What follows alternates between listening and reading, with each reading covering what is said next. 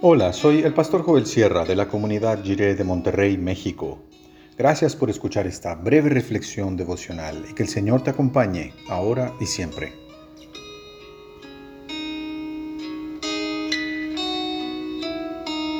Manos a la obra.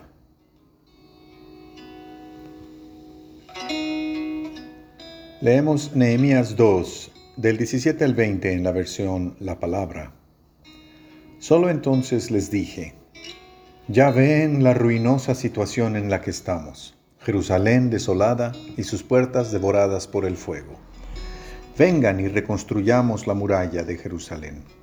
Dejaremos así de ser objeto de oprobio. Los puse al corriente de lo que me había dicho el rey y de cómo Dios me había protegido. Ellos, por su parte, animándose mutuamente para una tarea tan hermosa, respondieron, Manos a la obra y comencemos la reconstrucción.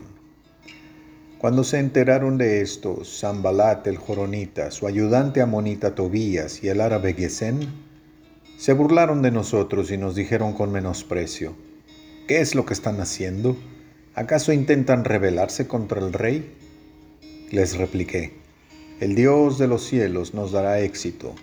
Nosotros, sus siervos, pondremos manos a la obra y llevaremos a cabo la reconstrucción. Ustedes, en cambio, no tienen parte ni derecho ni nada que recordar en Jerusalén.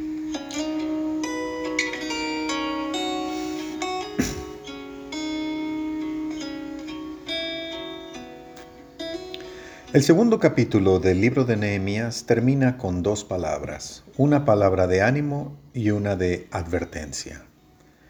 Nehemías había mantenido en secreto sus planes. Ni siquiera aquellas personas que serían luego encargadas de la obra sabían que pronto estarían todos trabajando en la reconstrucción.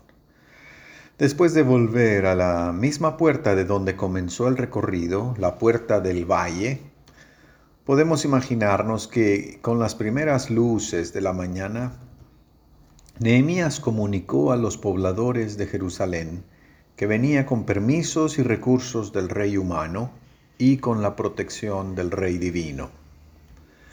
Fue una madrugada especial.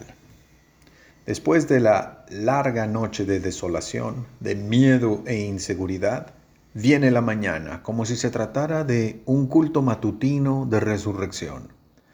La evaluación de los daños no requiere mucha explicación, es algo evidente. Por eso dice, ya ven, se puede ver cómo la iglesia está pasando por una grave crisis en su identidad y en su misión.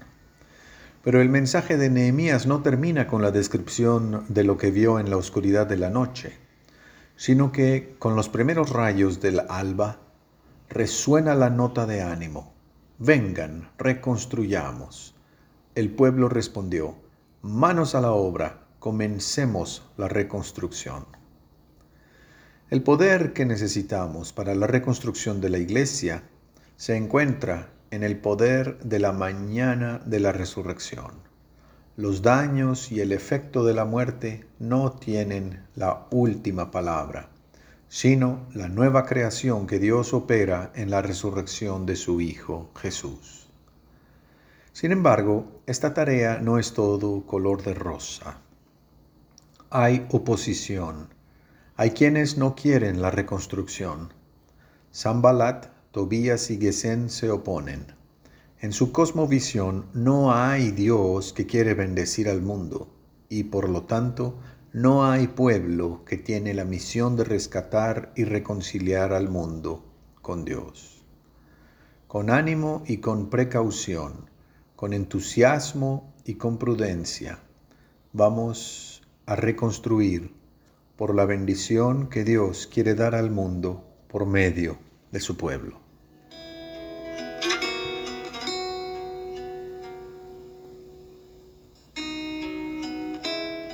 Oremos.